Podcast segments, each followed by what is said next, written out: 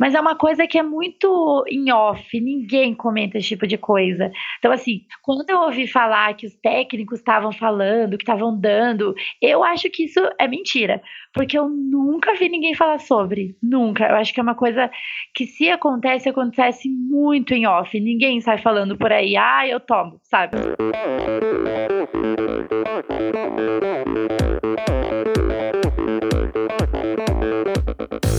Oi, eu sou a Fernanda Keller. Eu sou João Amoedo. Sou Poliana Kimoto. Aqui é o Murilo Fischer. Aqui quem fala é Ronaldo da Costa. Olá, sou Henrique Avancini.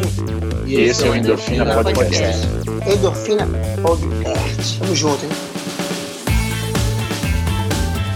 Sou Michel Bogli e aqui no Endorfina Podcast você conhece as histórias e opiniões de triatletas, corredores, nadadores e ciclistas, profissionais e amadores.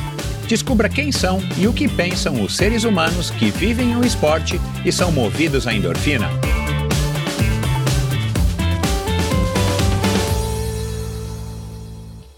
Olá, seja bem-vindo a outro episódio do Endorfina. Seguindo aí na série Endorfina em dobro, trazendo mais conteúdo, mais opção para que você possa, além de se distrair, se informar e se inspirar durante essa época, esses tempos difíceis que a gente vem passando. É com prazer que eu anuncio que o bate-papo de hoje é com a Ana Paula Polegatti.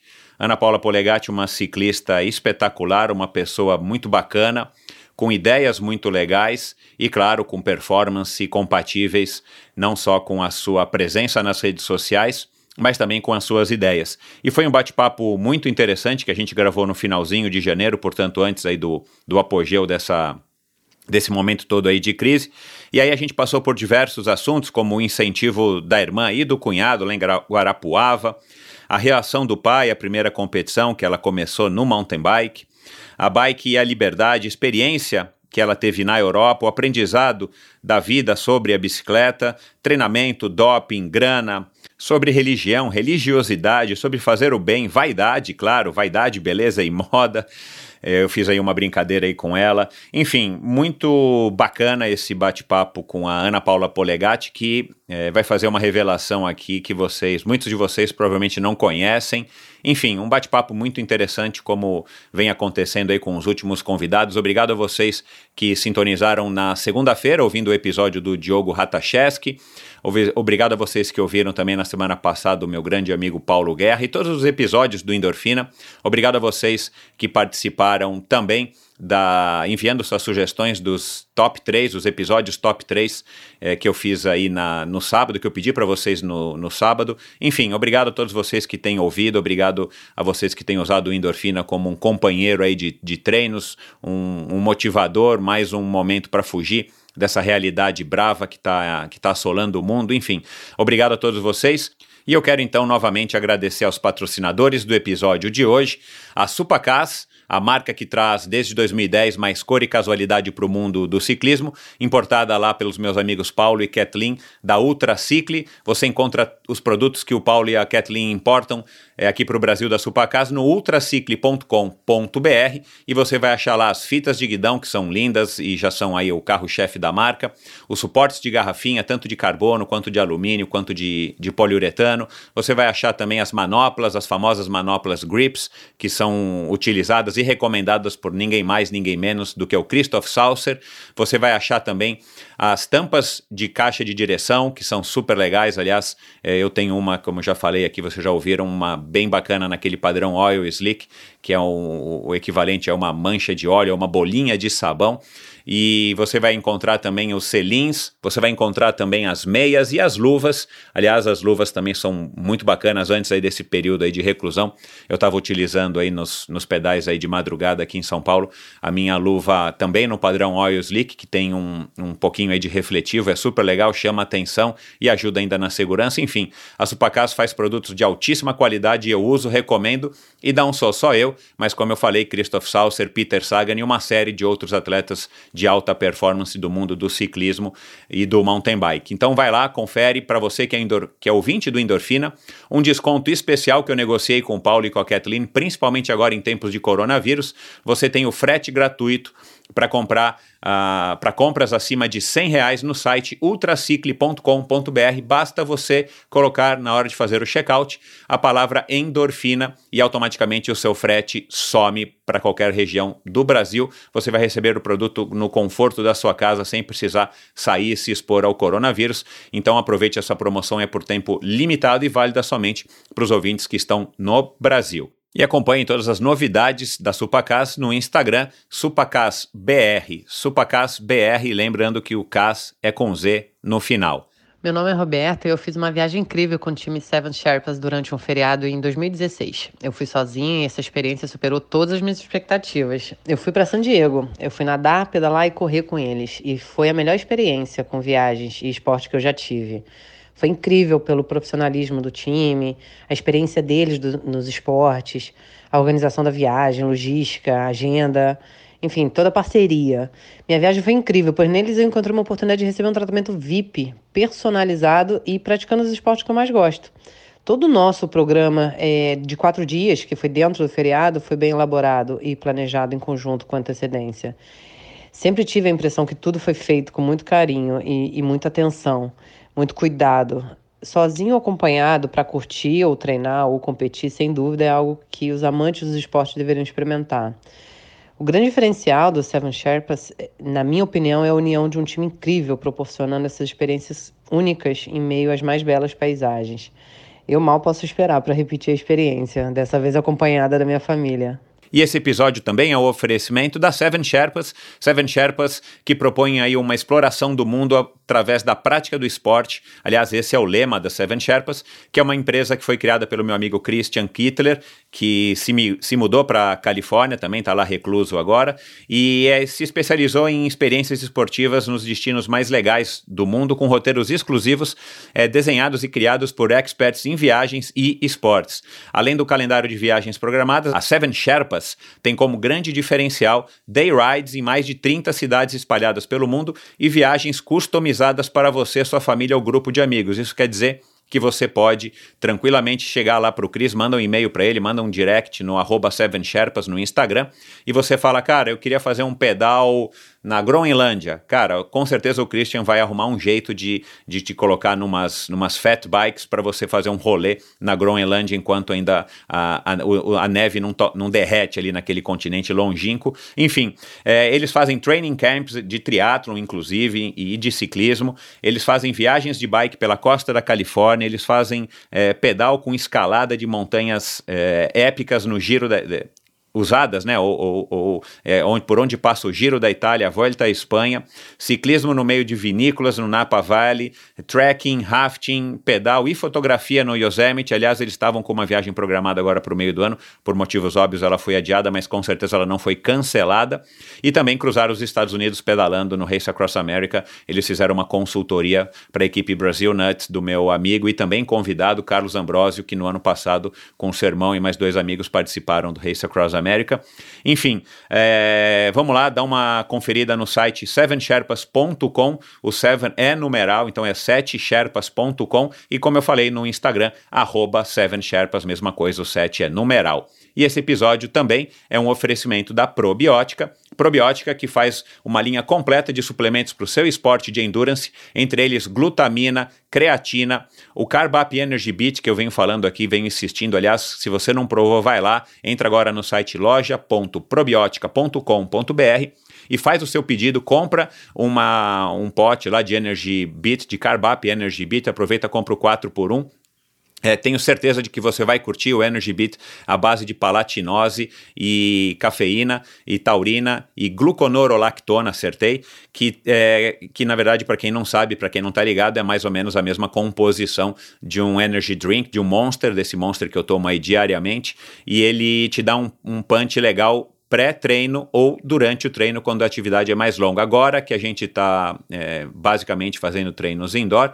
é bem bacana você tomar quando você acorda logo cedo, tá meio né, cansadão, preguiçoso, desanimado para fazer o treino, né? Já que a gente está tendo que ficar mais confinado e eu sei que muita gente está tá tendo dificuldade para se manter motivado. O Carbap Energy Beat ele te dá um, um pique legal e, claro, uma energia de fato, não só um up na, no gás, mas ele também te dá uma energia aí por conta da palatinose. Então vai lá, experimenta Segue também Probiótica no Instagram, arroba para você saber todas as novidades e saber também aí quem são os atletas, os embaixadores da Probiótica que vem fazendo um trabalho muito legal, divulgando e usando a marca, recomendando e, e enfim, e demonstrando e dando depoimentos para vocês de que de fato são produtos que funcionam e têm altíssima qualidade. Então agora, pessoal, vamos lá é, para mais um episódio do Endorfina com vocês, a Ana Paula Polegatti. Hoje aqui no Endorfina eu recebo uma ciclista profissional que foi 11 vezes campeã brasileira de pista e de contrarrelógio, além de cinco vezes campeã da Volta do Brasil. Ciclista há 17 anos, se tornou profissional desde 2011 e vem dominando algumas modalidades do esporte. Sua experiência representando a famosa equipe memorial de Santos a levou a fazer um estágio em uma equipe italiana quando participou das versões femininas do Giro e do Tour. Na temporada passada, também teve a oportunidade de, junto com a sua equipe, correr algumas das clássicas da Primavera Europeia, as competições mais disputadas do circuito mundial. Muito ativa no Instagram, ela já sonhou em ser estilista e adora moda e estética, além de usar a música como inspiração para a sua vida.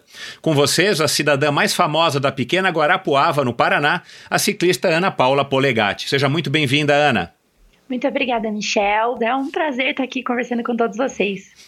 Ana, é, você estava me contando aqui agora há pouco que você já cantou no coro da igreja, que você teve uma banda. Eu estou curioso aqui agora porque eu, eu, a gente não se conhece, né, pessoalmente. Eu, eu acho que eu te conheço por conta do Instagram, né? Você é muito ativa, como eu disse, você sempre está postando e tal.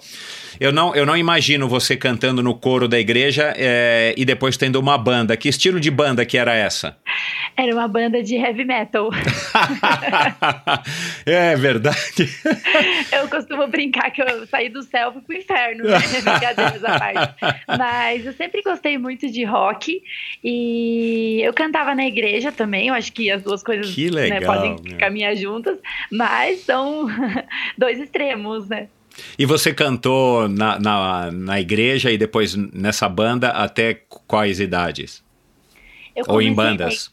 Na, é, eu comecei na igreja nos anos mais ou menos de 2000 até 2003. Aí eu comecei a competir em 2003, no final do ano, e acabei tendo que deixar algumas coisas de lado, porque começou a ficar muitas viagens, né? E só, só queria pedalar, não queria fazer mais nada.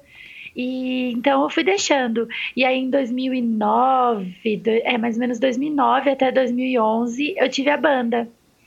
Mas assim, era, era uma banda. Garagem, a gente não fazia muitos shows, assim, sim, fazia sim. showzinho pequeno. Era, era uma banda mista ou uma banda só de mulheres? Mista, só eu, só eu, só tinha eu de mulher, na verdade. E você cantava, eu imagino. Eu cantava. Eu cantava e comecei a tocar baixo em algumas músicas, mas é, é muito mais difícil, né? Eu tinha apenas começado a tocar guitarra, violão, não cheguei a aprender, tipo, hoje não posso dizer que eu toco, porque acabei parando, mas eu brincava um pouco. A gente consegue resgatar alguma foto histórica dessas? Eu acho que eu tenho fotos só, vídeos eu não tenho. tá, então você manda para usar, você manda para usar na divulgação. Eu tá. já tive aqui um convidado, o Ricardo Rosa, que é organizador e triatleta, organizador de uma prova de triatlo e triatleta, que ele também foi metaleiro, também foi de uma banda e mandou umas fotos, foi super legal, a galera curtiu demais. Ele era também cabe, cabeludo, né, por causa dos homens. Sim, eu é... também tinha um cabelão gigante, adorava ficar batendo cabeça nos showzinhos. Cara, que legal. Agora, você também me disse que é, o esporte estraga as cordas vocais, é isso? É por como, assim, da, da, da onde? Eu, eu nunca ouvi falar isso. É, porque, por exemplo, o ciclismo é um esporte que você pedala em pelotão, né? Quase sempre. E você fica conversando, é um esporte que permite ah, você conversar tá. durante cinco horas de treino. E você falar durante o exercício é, estraga muito as cordas vocais, o vento estraga as cordas vocais, o sol. Quando eu comecei a cantar, a gente tinha um cuidado, né, com as cordas vocais.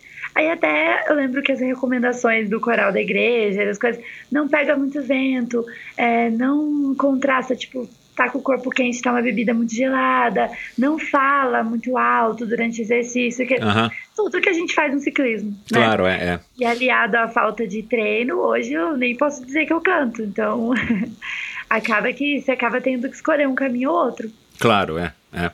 Mas é, nada que depois na sua aposentadoria você não possa retornar, né?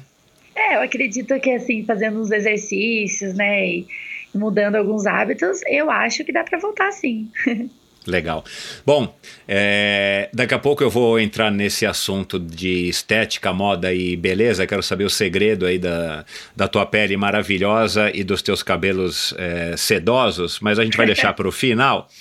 É, cara, você não é, não é a primeira, está de longe de ser a primeira, é, é, o primeiro grande talento, o primeiro grande ciclista que vem do sul do país, e você vem da, da cidade de Guarapuava. Co conta aqui para para mim e para os ouvintes como é que foi o teu contato com o ciclismo, como é que foi a tua infância né, nessa cidade. Você disse que começou no ciclismo por conta da sua irmã mais velha, né? Você tem duas, você é a mais nova das três? Sou mais nova. Uhum. É. É, caramba, como que uma menina, né, ainda mais de uma cidade pequena, cidade do interior, é, vai se interessar por ciclismo, justamente um, um esporte não sendo machista, mas é um esporte não muito popular entre as meninas por N razões, né? É, é, desconfortável, enfim, acaba sendo mais uma coisa do clube do, do Bolinha do que da Luluzinha. Conta um pouco pra gente. Então, tudo começou. A minha irmã e meu cunhado, a minha irmã já era casada na época e eles tinham uma academia. E a minha irmã sempre gostou muito de esportes. Ela, ela fazia pezinhos para treinar musculação em casa. Que legal. e a gente apostava corrida na, em volta da, da quadra, do, quarteir, do quarteirão, fazia 100 metros, ela montava a cama pra gente fazer salto altura, salto distância. A gente não parava, era o tempo todo jogando alguma coisa. Já joguei basquete na escola, joguei, jogava vôlei com ela. E assim, ela sempre me levava para andar de bike. Foi ela que me ensinou, inclusive, a andar de bike, numa CC Aero 20 que ela tinha. Uau! E, e um belo de um dia, o meu cunhado patrocinava um ciclista do motorbike, né? O Adair, que era lá da cidade também. E um belo dia ele chamou ele para competir. Aí ele falou: Ah, vou chamar né, a Tenille e a Ana, que gostam. E eu andava o dia inteiro com a minha bikezinha de mercado, que meu pai tinha me dado, acho que uns 13 anos, mais ou menos. E eu tinha já 15, né? Nessa, nessa época. Então a gente foi, e era uma corrida na trilha. Eu fui de tênis, calça e camiseta. Aí chegou lá, falaram que tinha que usar capacete. Aí me, me emprestaram, foi até o Adair, se não me engano, que me emprestou o capacete dele. E larguei. Tipo, tinha cinco meninas, todas iniciantes. Tinha categoria só das estreantes, né? E eu saí bem louca, achando que tava em último. Aí eu caía, levantava. Eu lembro que eu dobrei a barra da calça, e às vezes dobrava, eu tinha que dobrar de novo, que enroscava toda atrapalhada. Quando eu cruzei a linha, eles falaram que eu havia vencido. Aí eu falei, não, não acredito. E aí todo mundo falou, nossa, você leva muito jeito, não sei o quê, vamos treinar com a gente. E já fiz vários amigos ali, que acho que o pessoal da bike, ele é muito acolhedor, né? Então você já sai para um pedal, você volta com 500 amigos, uma viagem marcada e, e, e tá, tá na galera, já é da galera. Que legal. Comecei, assim que eu comecei. Você, a gente está falando de 15 anos atrás, você está com 30, não é isso? 31, é. 31, é. A gente está falando de 15, 16 anos atrás. É... Para mim, a referência de tempo não é muito. Mas você, numa cidade pequena, no interior do Paraná e tal, a gente está falando de 2000 e... 2003, por aí. Ah, é, 2003, que foi quando você começou. Uhum. Você você não, não sentiu nenhum tipo de, de barreira, de obstáculo, de inibição, é, de medo, de vergonha, alguma coisa negativa para estar tá se jogando num esporte prima, né? Você disse que só tinham cinco meninas, num esporte que só, quase só tinham garotos ou homens. É, você não sentiu nenhum, nenhum tipo de, de sensação negativa, ou por exemplo, teus pais, ou eh, ninguém chegou e falou: não, não vai, Ana, isso aí é coisa para menino, você vai cair, machucar, ralar o joelho, alguma coisa desse tipo? Ou você já era, vamos dizer assim, você já tinha esse espírito de que não tem diferença, eu vou e ninguém vai me deter de fazer o que eu quiser, não importa se eu sou mulher ou não? É, e eu nunca vi diferença. Pra ser bem sério, eu nunca vi diferença. Legal em, entre mim e ninguém. Mas assim, a grande barreira no começo foi até meu pai. Porque meu pai jogava bola, tudo, sempre foi do esporte. Mas é diferente, né? Então. No, caso, ele é homem. E então, três filhas, né? Assim, e aquela, filhas. aquele sentimento protetor. Irmãs... Oi? o sentimento protetor do pai, né? Não, ela só tem. É. Eu cheguei com meu troféuzinho de primeiro lugar, toda arrebentada, toda ralada, cheia de. Porque imagina, eu caí e levantava, caí e levantava. Cheguei com a canela de dar pedal, porque não tinha pedal clipe, toda Nossa roxa. Não, Senhora. eu cheguei toda, toda, toda machucada. Aí eu cheguei toda feliz com o meu troféu de primeiro lugar. Meu, ele me brigou muito comigo. Tipo, você não vai mais, não sei o quê. Onde você viu chegar desse jeito? Ou o jeito que você tá, né? Enfim, eu não aceitei o não como resposta e continuei. E na época eu trabalhava para ele. Ele tinha uma oficina assim elétrica e eu trabalhava para ele. Então eu, eu trabalhava, estudava de manhã e trabalhava a tarde toda. Aí o que que eu fiz? Eu fiquei mais ou menos um ano quase competindo com essa bike de mercado, pedal de plástico. E ia pras trilhas, tipo, não tava nem aí. Uma vez eu fui com a minha irmã, a gente saiu seis horas da tarde para fazer uma trilha. Hum, As nossas bikes era com chave, não era com blocagem. claro. Meu, a gente fura um pneu. Isso que eu falo, às vezes a ignorância é bom, porque você não- a gente não sabia o, o risco que a gente estava correndo. Pois a é. gente pedalou de noite, no meio da trilha, sem luz, sem nada. Olha isso. Então, assim, não- eu nem sabia o que eu tava fazendo. Pra falar bem a verdade, eu só tava indo. Eu, eu não parei pra pensar que ia ser difícil, ou que só tinha eu de menina. É, não parei pra pensar nessas coisas. Aliás, eu acho que eu nunca pensei nessas coisas. Tipo, eu sempre saí treinar com menino, com menina, com quem tivesse indo. Nunca pensei, ah, isso até é de mulher, vou sobrar, ah, não sei o que, não vou aguentar. Nunca pensei essas coisas, nunca. Eu só ia, me jogava. Que bom, porque isso com certeza acaba sendo um obstáculo a menos, né? Que, É. enfim, que, que você tem que enfrentar. Não bastasse as dificuldades do ciclismo como esporte. Agora, essa. é, essa sensação né, que, você, que você acabou de descrever, né, de, de, de não saber das coisas e se atirar numa, numa trilha às seis e meia da tarde, com certeza ia escurecer logo, com bicicletas é, pouco apropriadas para fazer isso, né, ou nenhum, né, nada apropriadas para Uhum. Fazer apropriado. trilhas, né, essas bicicletas de supermercado são vendidas como mountain bike, mas não, não são feitas para você andar na é trilha. uma pedra o aro já tá torto. Exato.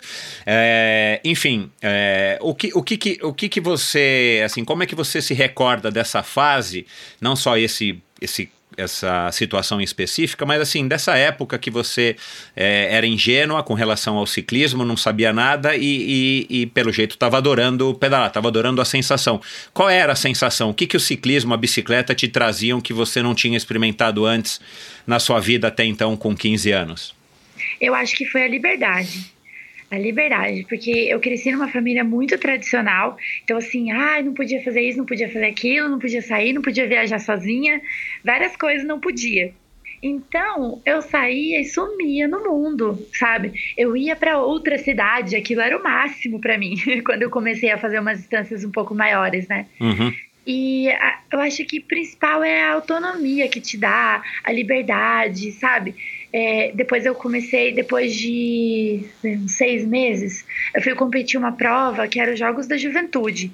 E era em outra cidade. Meu pai não queria deixar eu ir. Eu dei meus documentos lá na Secretaria de Esporte, lavei minha bicicleta na época, fiz as minhas malinhas, meu, insisti até ele me levar. Venceu pelo cansaço. Venci pelo cansaço. E só foi eu de menina do ciclismo. Olá. Porque a minha irmã já não ia nessa prova que ela era mais velha. Minha irmã é mais nove anos mais velha que eu. Uhum. E essa prova era até 18 anos. Eu fui pra lá e as meninas todas com bikes tops, pedal clipe, eu de tênis ainda.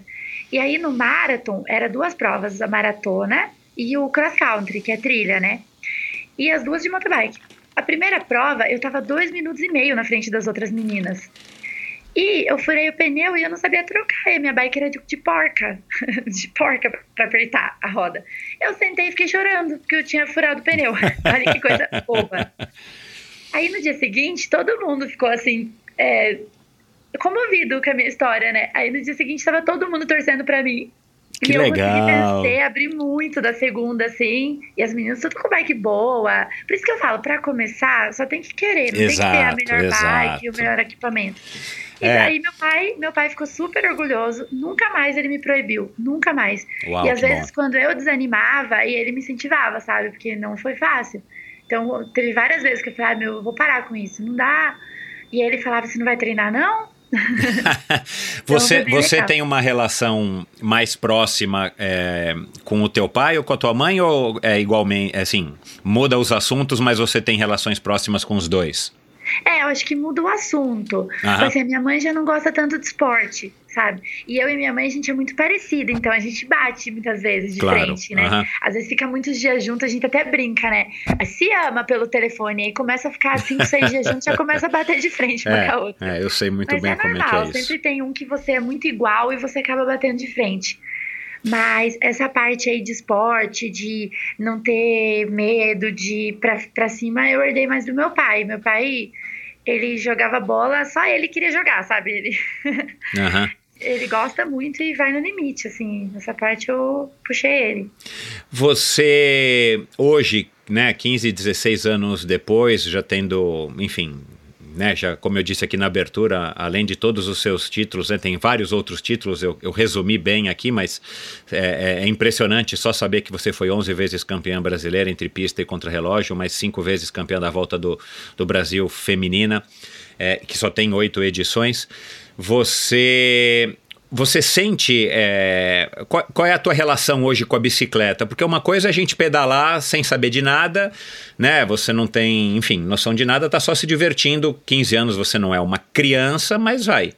Vamos dizer que você não tem noção de muita coisa. E uma coisa é você ter que acordar num dia chuvoso, ou você ter que acordar mesmo cansada e ter que pedalar, porque esse é o caminho que você escolheu para atingir os objetivos que você quer. Como é que mudou a, a tua relação com a bike, com o ciclismo, quando você está sozinha na estrada ou quando você acorda sozinha é, de madrugada para preparar o teu, o teu café, a tua, tua garrafinha para ir pedalar? É, eu acho que muda muito, porque tem uma pressão hoje, né? Eu não sou aquele tipo de pessoa que se coloca muita pressão. Eu sei, sei do que eu sou capaz, eu sei quando não tá legal, eu sei ouvir meu corpo. Quando o corpo tá pedindo descanso, eu descanso. Então eu acho que a experiência, ela traz essa tranquilidade. Eu não preciso ficar desesperada, porque eu sei que se eu não tô bem hoje, amanhã eu vou estar, sabe? Então quando você meio que não se conhece direito, você faz um treino ruim e você fica com o psicológico abalado, você fica, ai meu Deus, será que eu vou ir bem na prova? Hoje eu já tenho essa tranquilidade, eu falo, eu, eu sei que esses dias difíceis são normais, entende? Então Uhum. até tranquilizo as mais novas aí de ciclismo da equipe. Muitas vezes, nossa, Ana, eu tô, tô mal, não sei como é que eu vou fazer a corrida. Eu falei, calma, as forças vão voltar. Isso acontece e é normal. Então, assim, minha relação hoje com a bike, eu continuo amando muito. Às vezes eu não quero olhar pra ela, tipo, final da temporada. Agora, final do ano, eu vim da Bélgica exausta, cansada. Eu fiquei 40 dias sem pegar na bicicleta. Uau, que delícia! É, então eu como tudo, engordo, depois você perde tudo. Então é essa tranquilidade, sabe? De conseguir descansar sabendo que depois vai voltar. Claro, é. É a tranquilidade de quem já viveu né, quase tudo ou muita coisa no esporte, você sabe, enfim, como é que você reage e, e, e praticamente tudo é possível, né? A gente não tem que se desesperar, né? Isso acho que vem Exato. muito com o avanço da idade que está diretamente proporcional à quantidade de tempo, de horas que, e de vivência que você teve na bike. Você resolveu se profissionalizar pelas minhas contas, oito anos depois que você começou a pedalar nessa competiçãozinha aí que você narrou agora há pouco. É, é- é- é- assim, me parece uma, uma- um intervalo de tempo muito grande, né? É, tudo bem que você começou muito cedo, mas talvez desse para você se profissionalizar com 18, com 19, eu digo em termos de, de maturidade física e de promessa do que vo- você viria a se tornar. O que, que te fez esperar tanto? Ou para você não foi muito, foi simplesmente o timing das coisas? É, eu acho assim que eu não tive a oportunidade de me profissionalizar antes. Ah, tá. Porque a gente, querendo ou não, é uma cidade lá do interior do Paraná. Não conseguia vir competir para São Paulo. E, eh, querendo ou não, o ciclismo acontecia em São Paulo. Claro. Então, não tinha ninguém que me olhou e falou: ah, vou te levar para São Paulo. Quando eu Entendi. resolvi vir para São Paulo, eu vim sozinha, ninguém me levou. Então, eu fui crescendo, fui vendo o que eu queria realmente, o que consegui ter autonomia para fazer as coisas sozinha e resolvi vir para cá. Então, Não teve uma pessoa assim que, ah, vamos, ah, um, um tipo um Entendi. treinador, um técnico, vamos dizer assim. Então, aos poucos eu fui me destacando no estado. Aí eu fui para uma equipe melhor em 2010, que era Maringá, que aí eu competi até umas duas, três provas em São Paulo. Aí eu fui para essa equipe profissional de Foz do Iguaçu, então ainda era dentro do Paraná. E aí eu tive resultados. Eu fui medalha de bronze no brasileiro. E aí eu chamei a atenção de uma equipe em São Paulo. Então, acho que foi mais falta de oportunidade mesmo. Não, não foi que eu resolvi por mim, eu já estava competindo fora com 18 anos, então. Ah, tá. Entendi. Pela tua experiência, né, tendo passado já por essa equipe e agora tantos anos na Memorial, e eu imagino que algumas garotas já passaram e você conhece tantas outras garotas que estão tentando ou estão nessa nesse nesse meio termo, né? São profissionais pela dedicação, mas não vivem do ciclismo por, por, por razões aí da falta de, de oportunidade, patrocínio. É, é normal você você é um talento né, nato, enfim, nós vamos falar também um pouco agora de dedicação, mas assim, você é uma pessoa que, que, que já vinha vencendo, demonstrava que tinha vontade, dedicação, talento, é, não ter um respaldo de outras mulheres que, que estavam na, na sua frente, no sentido de, de ex-campeãs, ex-profissionais e tal, sei lá, que me, me, me vem à cabeça aqui, por exemplo, uma Ieda Botelho e tantas outras que a gente já teve aqui no Brasil, porque no caso dos, dos rapazes, uh, e eu já gravei aqui com vários, na verdade você é a primeira ciclista atualmente ainda profissional, né? Porque a Gisele da Lulu Five foi uma época, é, eu já gravei também aqui, foi um episódio ao ar agora há pouco com a Marcela Toldi, que foi profissional, mais ou menos, mas correu profissionalmente por uma temporada. É, você é que é ainda profissional e profissional há mais tempo.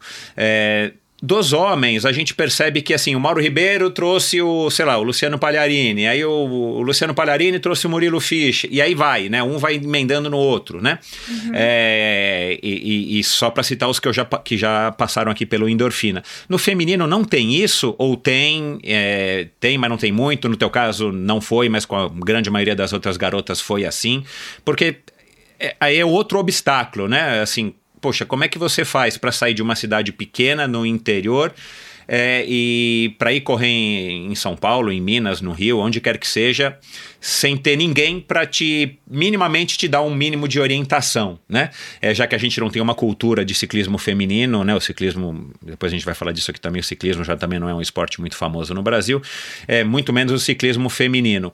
É, existe é, isso e você não teve ou não existe de fato, pelo que você saiba, no ciclismo feminino essa história de um apadrinhamento de outras é, mulheres, garotas que foram campeãs no passado?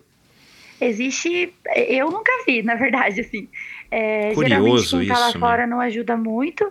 Quando eu fui para Itália, inclusive até quem me ajudou foi a Janildes, a Janildes a Fernandes. Janildes Fernandes, é, é. O cara da Itália, ele tinha me visto no Tour de São Luís, gostou do jeito que eu andei, da equipe Serveto, e como ele queria uma atleta para voltas, ele olhou e achou legal. Só que assim, é, mesmo que isso acontece, eles querem perguntar para alguém como que você anda, como claro. que, como que, sim, se não é um atleta problemático, se não vai dar trabalho para a equipe. Então ele perguntou para ela, ela falou super bem de mim e eu acho que isso foi, foi muito bom para eles me contratarem ali para esse estágio. Então assim, foi a única vez, né, que uma menina me ajudou realmente. E eu, assim, eu penso muito nisso. Tem várias meninas aí que. Eu sempre que eu posso, eu, eu pedalo junto, eu dou uma dica, eu falo pro Cláudio, ó, oh, Cláudio, pega a fulana, pega a ciclana, que eu acho que, que vai ajudar bastante. É o caso da Adriele, não sei se vocês conhecem ela aqui de Campos. A menina super forte, tava até com o com da Serra Velha até esses tempos aí, montanheira nata. E trabalha, não, não conheço. Tudo, uhum. treina, anda muito. Aí a gente até comentou dela pro Cláudio, ela foi pra Bélgica com a gente, tá aí na equipe, e eu vejo muito potencial nela. Também tem outras meninas aí, né? A Luana, que tá começando agora, que entrou agora na equipe também. Mas assim, o meu sonho mesmo era montar uma equipe só com esses jovens talentos, assim, e, e correr fora, sabe? Levar para competir fora, porque pegar essa experiência aí que a gente tem. Mas eu acho que isso tá em falta. O ciclismo brasileiro feminino, para você hoje, depois de tantos anos é, envolvida no esporte, tantos anos como profissional, ele tá como ele tá como o ciclismo masculino, tá na UTI? Ah, tá na UTI. Sempre teve, né? Eu acho que teve uns anos né? aí que o ciclismo tava melhor, que tinha, por exemplo, tinha, sei lá, umas seis, sete equipes com meninas. Hoje tem a Memorial, que é a única que tá realmente investindo no ciclismo feminino. Aí tem Rio Claro, que tá fazendo um trabalho ali com as meninas na pista. A Funvic, que ainda tem feminino, acho que, mas assim, de competição feminina mesmo, acho que ele só corre o Tour do Uruguai e a volta feminina mesmo. Uhum. E então, assim, só, não tem muita. Antigamente tinha muitas equipes, e isso gera, gera um bem assim para todos, porque os salários ficam melhores, porque tem disputa, né? Hoje em dia, você reza para não diminuírem ou não cortarem. Pois Não- é, pois é. Então é bem complicado. A gente tem muita sorte aí de ter a Memorial apoiando o esporte, porque tá bem complicado mesmo. Ainda, ainda tá à frente do, do memorial o, o Pepe? Isso, eu sou Pepe. É. Cara, santo Pepe, né? Porque, Uhum. É, é, caramba, ele investe há tanto tempo em equipe de ciclismo, no próprio Valmir Nunes, que já passou por aqui, foi patrocinado pela Memorial, o saudoso Cláudio Clarindo, assim. a- é, que bom, e ao mesmo tempo, infelizmente, a gente depende assim da, da, da boa vontade, boa vontade no sentido da. Não, não de que eles estejam fazendo um, um tipo de caridade, mas no sentido de olhar para o esporte e acreditar e investir. E com certeza ele, é, pelo empresário que ele é, ele não estaria investindo tanto tempo no esporte se não desse o retorno que ele procura. Então, assim, agora a gente ainda depende de pessoas assim raras, né, que dá para contar na- nos dedos, muitas vezes de uma mão só, que investem no esporte, que têm condições e que investem no esporte, nos esportes aqui de endurance, que, que, que são o tema principal aqui do Endorfina. Mas, enfim, é, correr na Europa pela experiência que você já teve, foi uma experiência, principalmente a do ano passado, né, que eu pude acompanhar pelo teu Instagram, muito legal. É, faz toda a diferença, né, Ana? Sim, com certeza. Acho que eleva o nível de todas, todas. E o Brasil, o, o Brasil, você acha que tem o Brasil, que eu digo, as ciclistas brasileiras, vocês e, e, e as meninas que estão junto com vocês, as meninas mais novas, têm condição de, de, de poder disputar desde que haja apoio no, ao, ao seu ver? Com certeza, eu acho que material humano a gente tem de sobra. E isso, até a nossa experiência lá, provou que a gente pode. No primeiro ano lá, eu ganhei corrida, a Mila ganhou corrida, a gente fazia terceiro, quarto, em provas que nem eram minha característica, eram provas rápidas de sprint. Ano passado, eu fiz terceiro numa prova UCI na Ucrânia. Então, assim, a gente pode. E, eu- e as meninas já estão lá há quantos anos? Para elas, aquilo é correr no quintal de casa, é fácil. Uhum. Então, acredito que tudo, se você é exposto a um ritmo maior, você vai acostumar. Aconteceu isso comigo. Quando eu saí do Paraná e fui para São Paulo, nas primeiras provas eu sobrava, ficava perseguindo.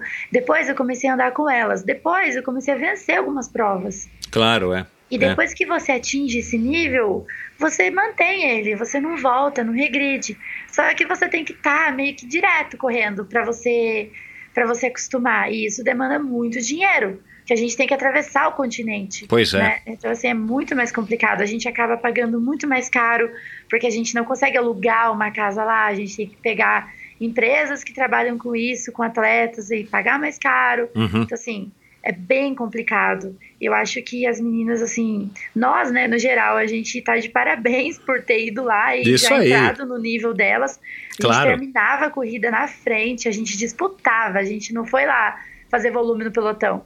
A gente realmente disputou provas, a gente... Tanto que quando a gente chegou, elas tiravam meio que sarrinho da gente, sabe? E aí a gente foi lá e já, já, já colocou um monte de pódios, resultados. Aí elas já estavam conversando com a gente, respeitando no pelotão, porque viram que a gente andava, não tava lá pra. Aham. O- Esse Pra preconceito foi, foi inicial, né? Vocês acabaram se impondo é, através do desempenho de vocês. Exato, a gente conquistou o nosso, o respeito delas, vamos dizer assim, né? Uhum. Muito, muito diferente do que acontece, do- das provas que acontecem no Brasil, sem dúvida, né? Como todos os, os ciclistas que passaram por aqui já disseram. Com certeza. Ó, para você ter uma ideia, eu competi algumas provas com a elite masculino aqui. E os números lá, correndo com as mulheres, eram mais altos do que correndo com os homens aqui. Uau. Claro que para ganhar uma prova aqui dos homens é muito difícil, mas para se manter ali no pelotão, os números ficavam muitas vezes mais baixos do que correndo com as mulheres lá. Níveis de potência, de estresse, da, da, da, ali que mede né, o TSS, o nível de estresse que isso gera, o nível de Aham. esforço, lá eram maiores. Caramba, meu, que bacana. E essa experiência, enfim, é, te traz muito, muito- muitos benefícios, né? Com certeza é, a temporada desse ano 2020 vai ser uma temporada onde você vai estar um degrau aí acima por ter tido essa, essa experiência. Você acha que você já está no auge da tua carreira, né? Você estava me contando também agora há pouco que infelizmente o Brasil não, não conseguiu se classificar, é, ter vaga, né, para os Jogos Olímpicos é, de Tóquio, o que é uma pena, mas enfim, é, é o que é, né? Também a gente não consegue fazer milagre, aquilo que você falou, né? A gente, vocês já sabiam que não era uma tarefa simples, até porque disputar uma vaga aqui na, nas Américas eh, não são os países mais simples de você eh, conseguir bater, mas você acha que você está no auge, você está com 31 anos, como é que você pre- eh, se coloca hoje na tua carreira? Desde 2016 você vem tendo aí resultados e vitórias importantíssimas. Como é que você se enxerga hoje? Quais são os planos aí, as pretensões para os próximos? Eu acredito que eu tô na minha melhor fase. Claro que assim, esse melhor ele dura pouco no ano, né? Você Exato. vai melhorando, melhorando, melhorando, aí você atinge o 100%, aí você começa a decair, isso é normal. O meu 100% veio ali por maio, mais ou menos, que eu eh, fui terceiro lugar na Ucrânia, fiz eh, segundo lugar numa prova na Bélgica, prova que eu havia vencido um ano anterior. Então, assim, acredito que ali foi o meu pico do ano, sabe? E eu consegui atingir um nível que eu nunca havia atingido. Então, acredito que é assim: cada ano você vai melhorando um degrau. Daí depois você vai lá e decai tudo de novo, normal. Aí você descansa, aí você começa tudo de novo. No outro ano, eu acho que você atinge um degrauzinho um pouquinho maior. Então, é com muita paciência.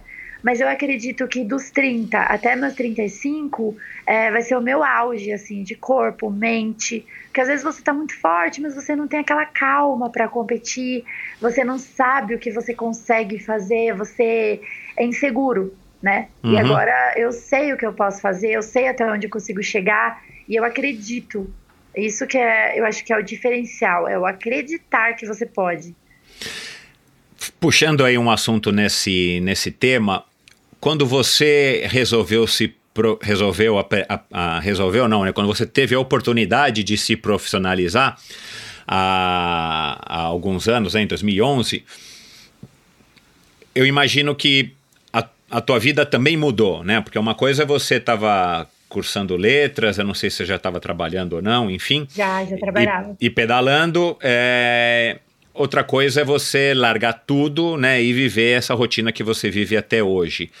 É, houve alguma alguma alguma coisa, algum fato, al- algum grande aprendizado que que você achou que já soubesse no ciclismo e que você descobriu só depois de se tornar profissional?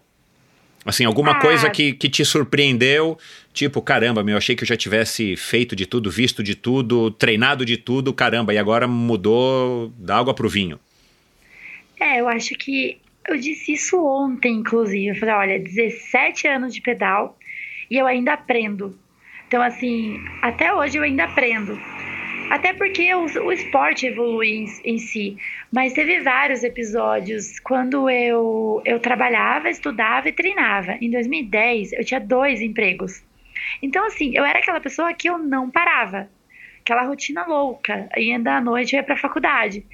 E quando eu resolvi parar com tudo, no primeiro seis meses, nossa, eu me sentia meio inútil, sabe? Eu falava, gente, eu treinei, e agora? O que, que eu faço? e aí É. eu comecei a entender que daí eu podia treinar mais. Aí eu chegava arrebentada. Aí eu entendi a diferença de ser um ciclista profissional. Porque uma coisa é você treinar, estudar, trabalhar. Todo mundo dá conta. Agora, outra coisa é você treinar na intensidade de um atleta que só treina. Exato, é. Então, Não, e depois você não acaba pode fazer nada que te mais. prejudique pro dia seguinte, né? Não adianta ir pro cinema, ou, desculpa, não adianta ir pro shopping e ficar caminhando, não adianta você ir querer ir na, na balada à noite, quer dizer, você tem que ter uma vida regrada, como a gente Exatamente. acha que sabe ou a gente sabe, né? Tanto que depois que você vira ciclista, a gente fala assim que começa a Nossa, a gente chora na padaria, na esquina. Ai, não acredito, Aham. ai, tô pregado, ai, tô morto. Porque é assim mesmo, eu não entendia. Em 2011, eu comecei a conviver com ciclistas profissionais. E eu acho que isso deu um salto, porque eu olhava pra eles aprendendo. Tudo que eles faziam, eu olhava e reparava, sabe? Uhum, Teve alguém que chegou e me ensinou. Eu observei e aprendi. uhum. Então eu começava a ver que eu falei, gente, esses caras, campeão pan-americano, campeão brasileiro, que é uma choradeira, estão sempre mortos, estão sempre cansados. Dali um ano eu tava igual. Aí eu fui É. entender o que, que era isso, porque a gente vive cansado. Uhum. E é dos treinos, não tem o que fazer. A gente anda se arrastando pela vida aí. É. Você, você se relaciona bem com, com, com esse estado é, pós-treino, né? Que você se sente de fato imprestável e, e, claro, né? Eu suponho que você deva dar umas cochiladas durante o dia ou pelo menos uma dormida à tarde, é, que é super recomendável. É, e, e também com o sofrimento, com essa sensação é, de sofrimento, de, de, de dor mesmo, de desconforto durante os treinos, ou uma coisa que se você pudesse evitar, você evitava, ou você foi aprendendo, ou até hoje é uma coisa que te traz desconforto? Eu, eu costumo até brincar que eu amo ficar empenada. A gente já fala empenada, né, Gira? Aham. eu quando às vezes você tem uma semana que é muito corrido, mesmo a gente sendo atleta profissional, muitas vezes você tem que fazer eventos aí com patrocinador Claro. ou resolver as coisas da vida mesmo. Por exemplo, eu moro sozinha. Eu tenho que fazer minha comida, eu tenho que limpar a minha casa, eu tenho que fazer Claro. várias coisas. Claro. Documentos, é, é coisas que você precisa resolver. Isso. é. Então, que nem essa semana agora, eu tive uma semana muito turbulenta e não consegui treinar direito. E o que que eu gosto? Eu gosto de poder treinar cento e poucos quilômetros, chegar arrebentada de cansada em casa, tomar meu banho e descansar. É isso que eu gosto. Então, eu prefiro mil vezes estar muito cansada dos treinos do que de outras coisas. Entendi, Sabe? Eu faz acho que esse sentido. cansaço eu gosto. O cansaço que eu odeio é o cansaço de ter caminhado muito, de não ter conseguido descansar, não ter dormido direito. Eu acho que esse cansaço é ruim. O cansaço, tipo, dor muscular de academia, adoro. É, dor de treinar na serra, adoro. Chegar cansada com a perna ardendo, adoro, sabe?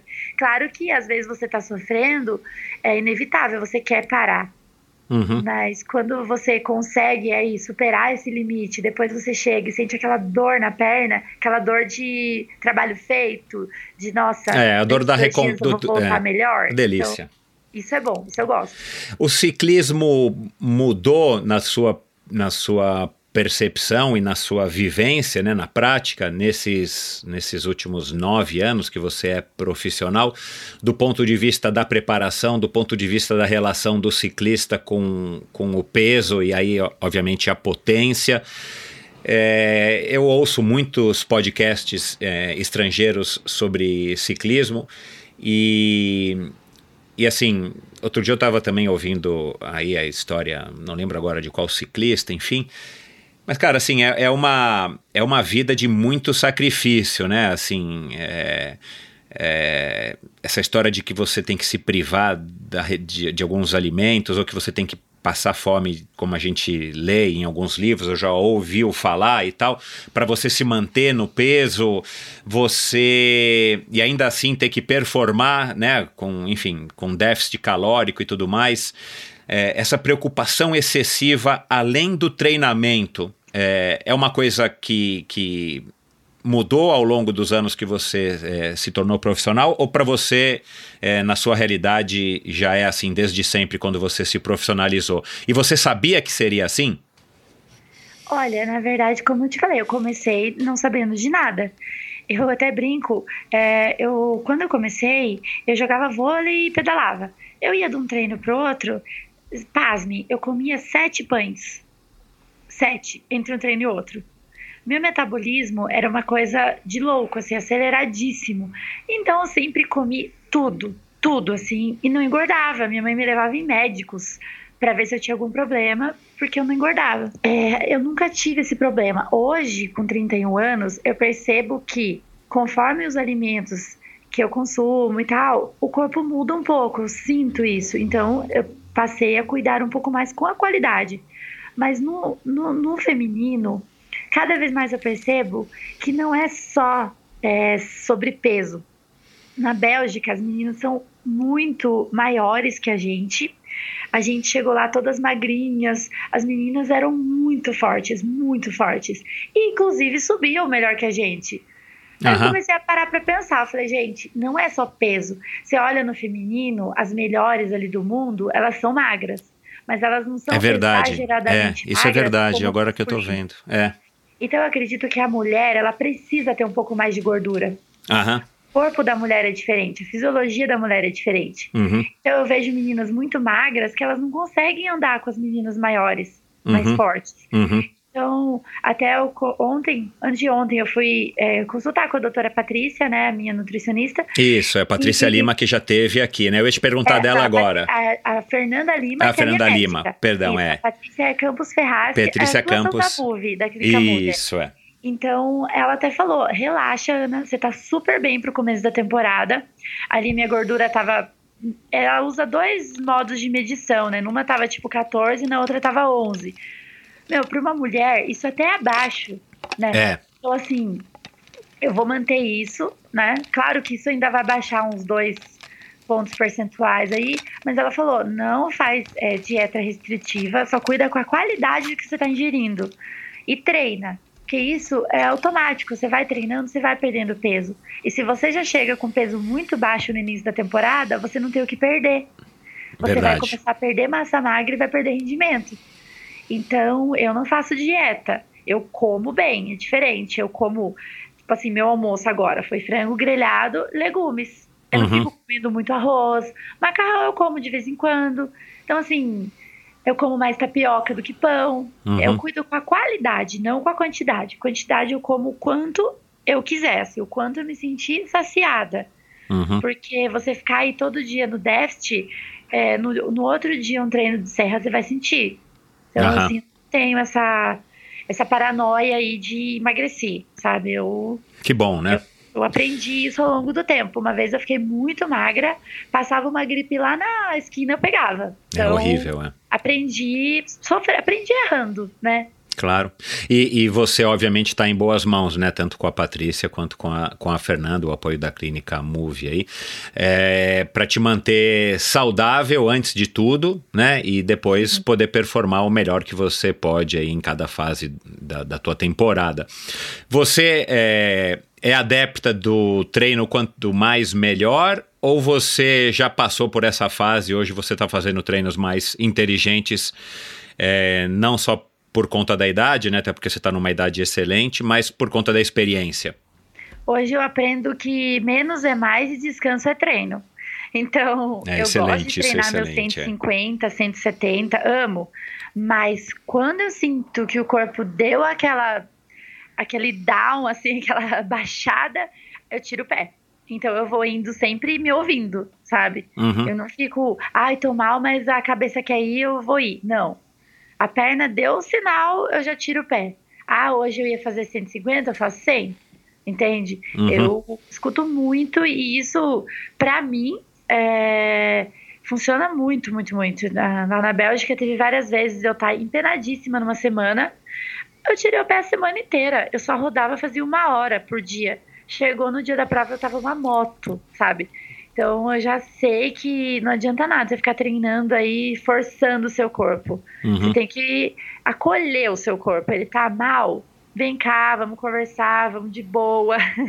Agora, não é fácil, né, ter essa percepção, porque é, muitas vezes a gente acaba achando que é, você precisa treinar porque você precisa treinar porque você acha que está todo mundo treinando e você não está com a saúde, com a energia é, que você precisaria estar, mas você acaba se forçando e aí você vai pro buraco, né? É, eu acho que não se comparar com os outros. Eu sou muito assim. Ai, tá todo mundo treinando. Deixa eles que treinem. eu sou eu, minha mãe já disse que eu não sou todo mundo.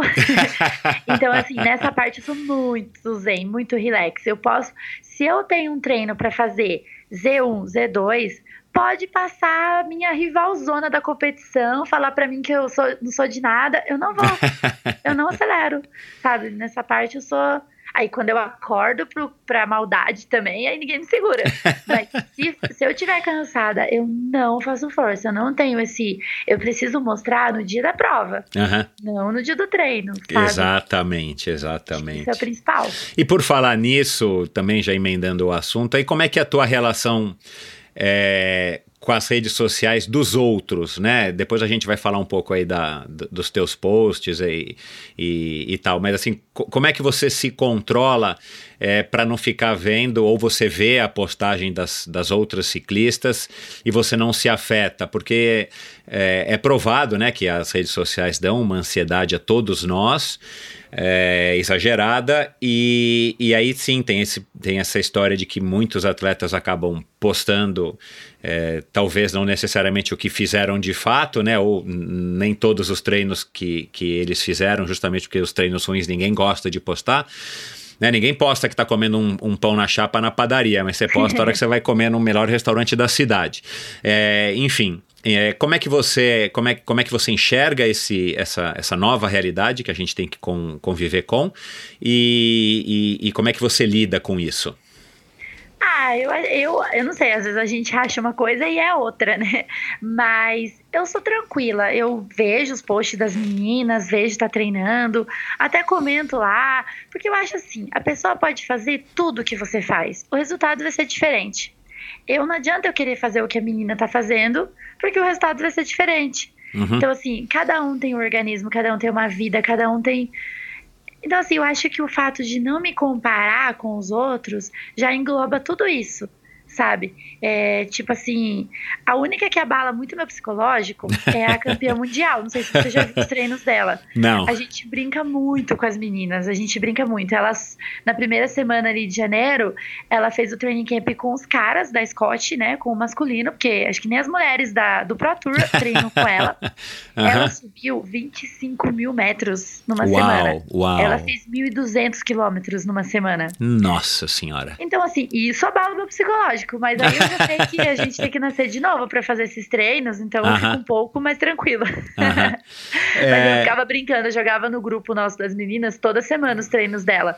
Aí a minha amiga falou, mano, para de seguir ela, não dá. Não, mas É, é, é, nesse caso, quando é muito distante da nossa realidade, pode também a gente pode usar isso como um, um objetivo, né? Não que você queira exatamente fazer isso, ou bem, você quer fazer isso, mas você sabe que você não tem condições, mas você fala, bom, eu posso melhorar, né? Pelo menos para diminuir a diferença. Exatamente o que aconteceu comigo. Eu tava até meio assim, eu falei, ai, vou fazer 150 hoje de novo. Eu falei, gente, a Van Vleuten faz 200, 150 eu faço, tranquilo. então eu acho que o seu corpo acostuma com qualquer coisa que você exponha a ele, né? Claro, não vai sair da onde louco querer fazer 200 quilômetros todo dia. Aí também não- sem ouvir o seu corpo, Uhum, né? uhum. Então eu acho que você tem que ter uma relação de, de carinho com você mesmo, sabe? uhum. E não se comparar com os outros. Não, não, não, não, não. É, vê, fica feliz se o outro treinou bem, legal. Fala assim, meu, ela pode estar treinando super bem, na prova é diferente. Sabe? Eu acho que tem que confiar em você. É. E eu acho que a rede social não te deixa mal, você que fica mal, aham. né? Então, assim, você tem que. Depende de como você reage, né? Exato. Se você é uma pessoa que fica feliz com a felicidade do outro, o fato do outro estar lá treinando 200 km não vai te abalar. Nossa, que legal, que bom. Sinal que ela vai estar forte, a disputa vai ser melhor.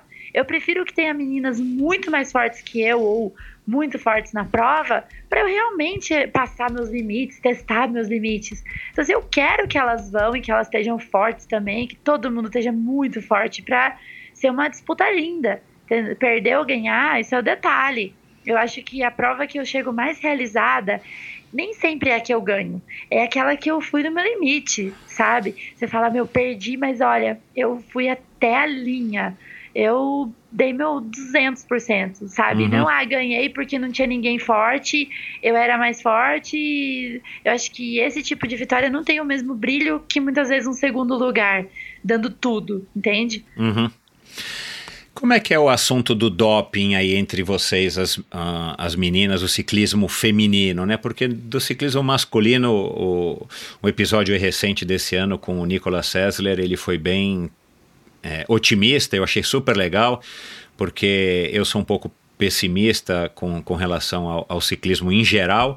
O ciclismo uhum. brasileiro, como a gente falou aí agora há pouco, está na UTI, então também o, fe, o feminino, na sua opinião.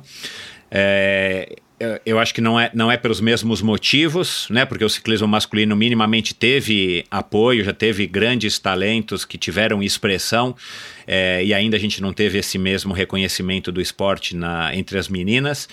Mas é, o, no caso do Nicolas, né, que está correndo lá na Europa e tal, ele, é, ele se mostra otimista, ele diz que lá onde ele está, o que ele vê, é, os ciclistas mais jovens estão todos com uma mentalidade diferente.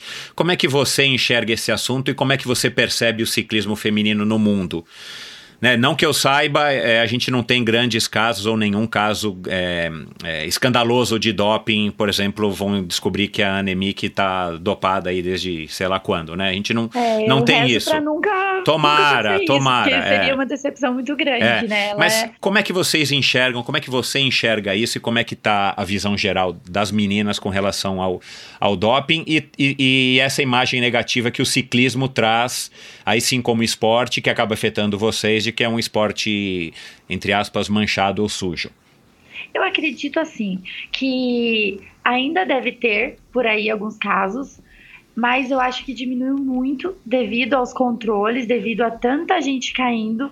Eu acho que antigamente era um negócio mais sem controle, sabe? Então, ah, um tomava, o outro tomava, o outro para não perder também se obrigou a tomar também e foi indo.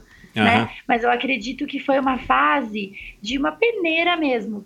Até depois o meu primeiro exame foi em 2011. Logo que eu me profissionalizei, eu já fui pro brasileiro e já teve exame.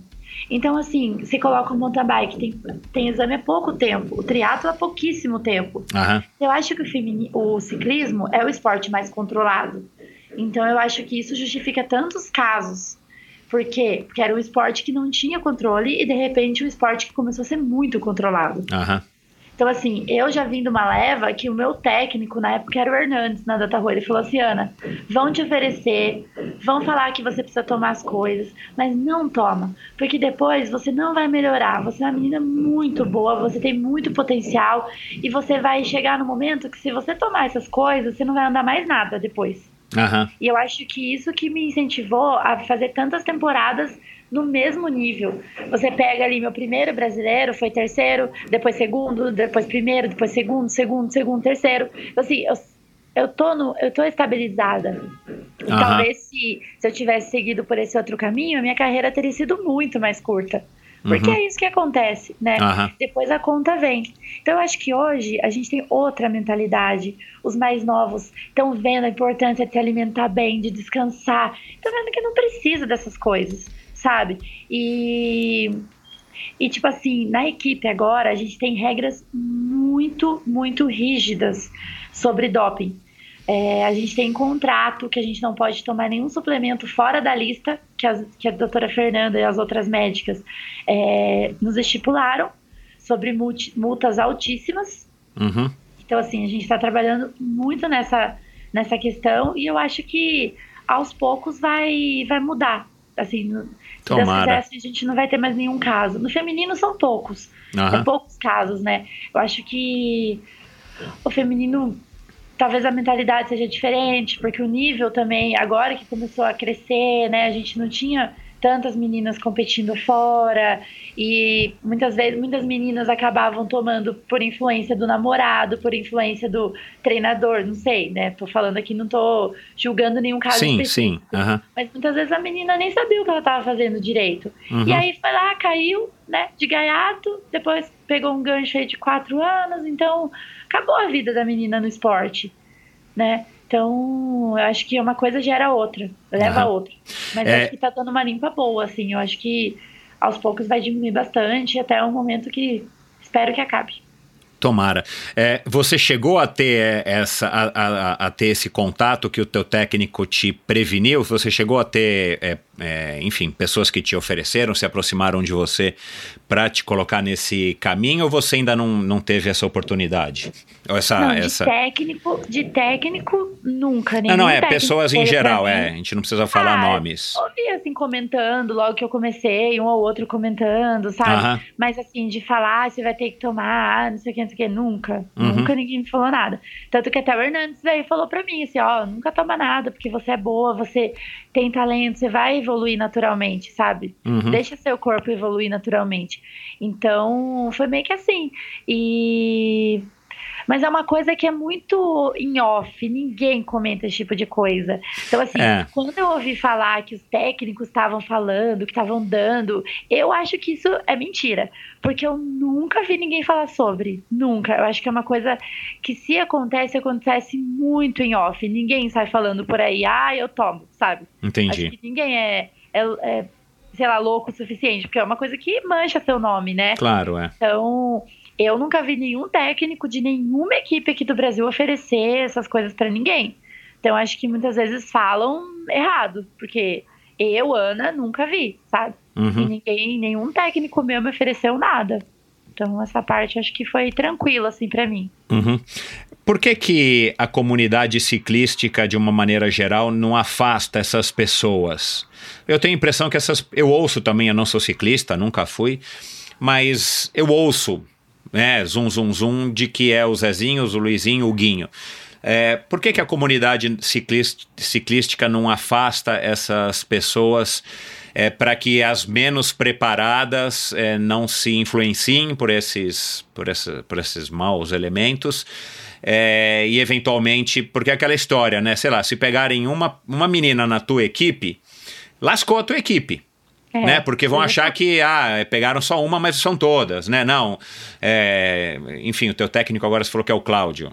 Uhum. É, então não, então o Cláudio que receia, quer dizer, é, por que, que será que não afastam? Afastam que eu digo assim, tipo, não vão expelindo essas, esses párias do mundo do ciclismo para tentar também dar uma purificada, porque assim, você teve sorte no sentido de que você teve orientação é, desse teu técnico, provavelmente a tua formação também é uma formação que, que te deu uma base sólida para não, se, não sucumbir, né, com uma tentação é, fútil e boba e vã como, como a, a de oferta de um, de um produto para te dar, supostamente, te melhorar o desempenho.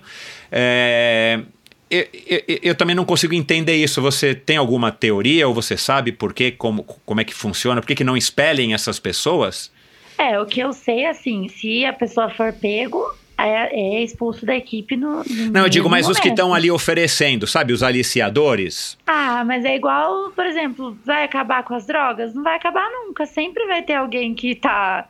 Então, assim, é complicado, né? Eu acho que. Não é Aí simples. Essa, essa pergunta eu não sei te responder o porquê. Mas eu acho que é muito difícil realmente você detectar, porque é uma coisa que não é aberto. Tipo, não é assim, ah eu quero comprar ali, eu vou ali e compro, sabe? Eu acho que ninguém comenta muito sobre, só vai saber depois que já caiu. Aí uhum. aquele ali já era, porque aquele lá foi afastado. Uhum. Mas você não sabe da pessoa antes. É, ter, a pessoa nunca vai falar pro técnico que tá usando, nunca vai falar pro, pro amigo que tá usando, sabe? Então a gente muitas pessoas a gente só soube depois que caiu. A gente. Pessoas, inclusive, que a gente jamais sonhava que iam cair no exame e caíram.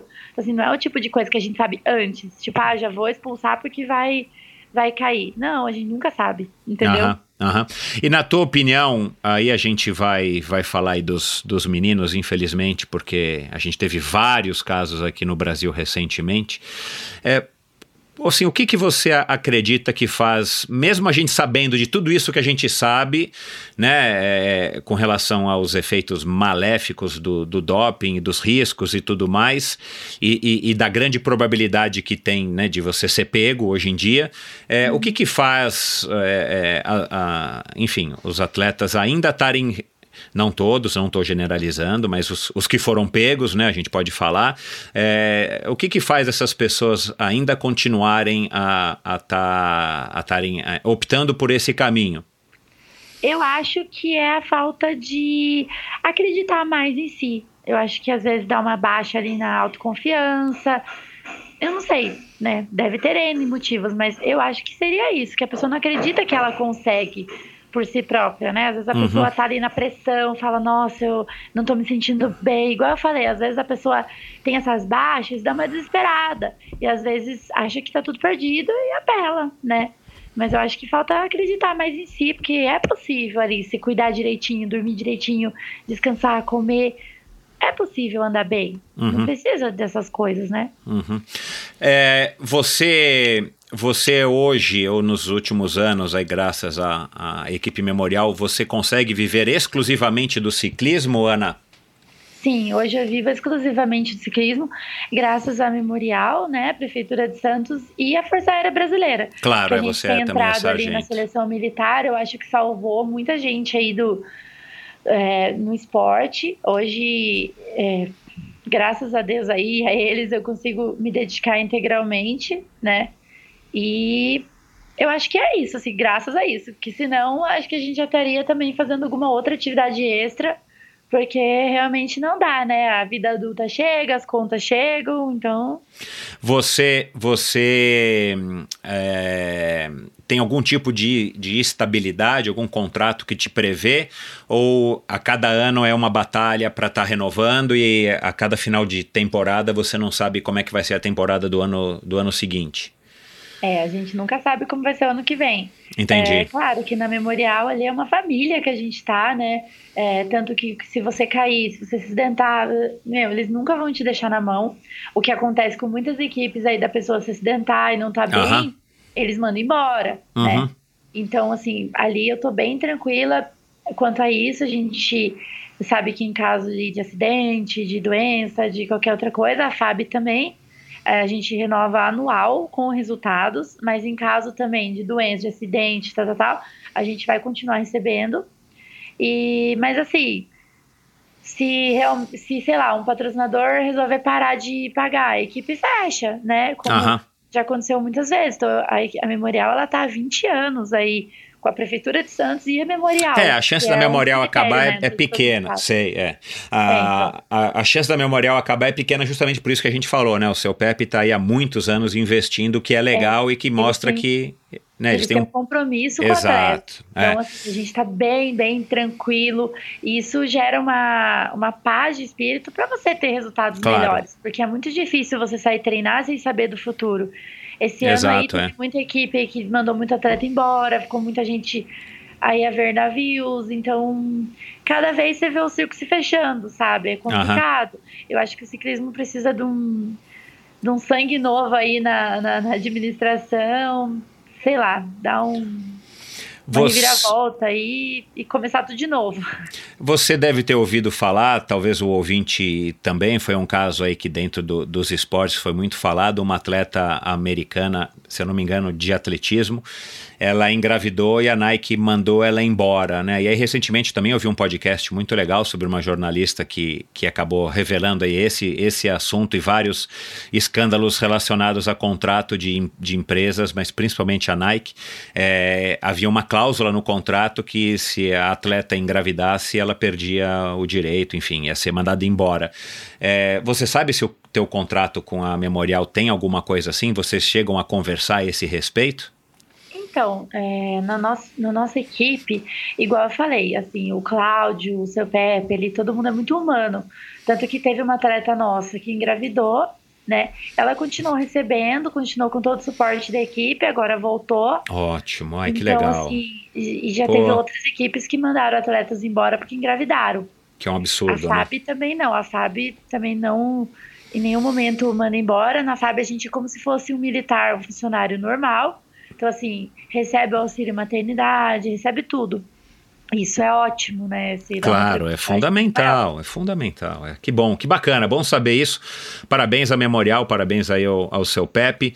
É, Ana, o, qual o ensinamento ou lição que você mais valoriza que o ciclismo, que essa convivência aí nesse meio esportivo te trouxe? Assim, o que, que você, o que, que você acha que, que te deu aí o maior crescimento como ser humano depois de tantos anos pedalando né, um esporte tão, tão sofrido, um esporte de, de tanta cumplicidade, mas de tanta dedicação.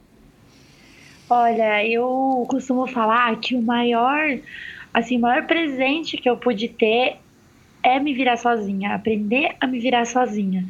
É, eu acho que isso te dá uma autonomia, uma independência.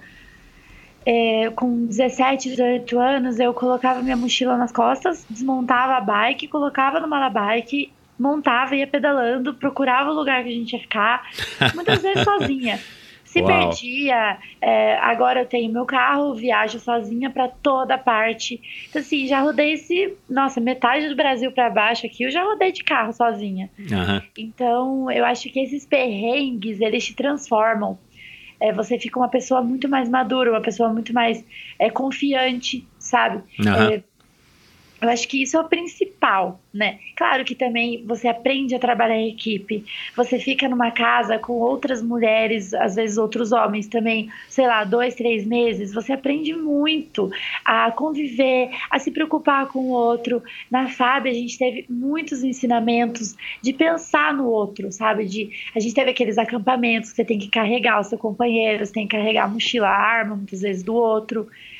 Então, te transforma. Eu acho que todo mundo deveria passar por essa experiência, não só no ciclismo, como em qualquer outra situação que você saia da, da sua zona de conforto, saia da casa dos seus pais, é, não tenha tudo de mão beijada, tenha que batalhar pelas coisas. E eu não tô falando nem de dinheiro, eu tô falando de, às vezes você tá numa cidade que não tem nada, que nem teu dinheiro vai, vai te dar algum conforto, que realmente não tem conforto, Aham, sabe? aham. Você passar perrengue mesmo. Às Uhum. vezes passar um pouquinho até de fome, sabe? Teve uma vez que em Barcelona meu cartão bloqueou, que eu não sei como. Coitada, meu. Eu fiquei com fome mesmo, sério. Aí eu comecei a ter muita empatia por essas pessoas que pedem no aeroporto, que às vezes realmente eles perderam a carteira ou foram roubados ou então assim, cada coisinha te ensina. Você aprende a olhar mais pro outro, sabe? Se colocar mais no lugar do outro. Uhum. Então é muito legal. Você, você é, cantou né, no coro da igreja, você é religiosa, você mantém al- algum tipo de crença? Eu hoje, eu, eu sim, segui todas as. Não sei como chama, as fases ali da igreja católica, né? Fiz comunhão, Aham. fiz crisma, cantava na igreja, lia na missa. Tipo assim, eu era. é, sei lá, tava ali. Participava ativamente. Aham. ativamente. E depois, lógico, né? Você acaba, vai seguindo a vida aí, você não fica mais tão ativo. Eu não vou muito à igreja.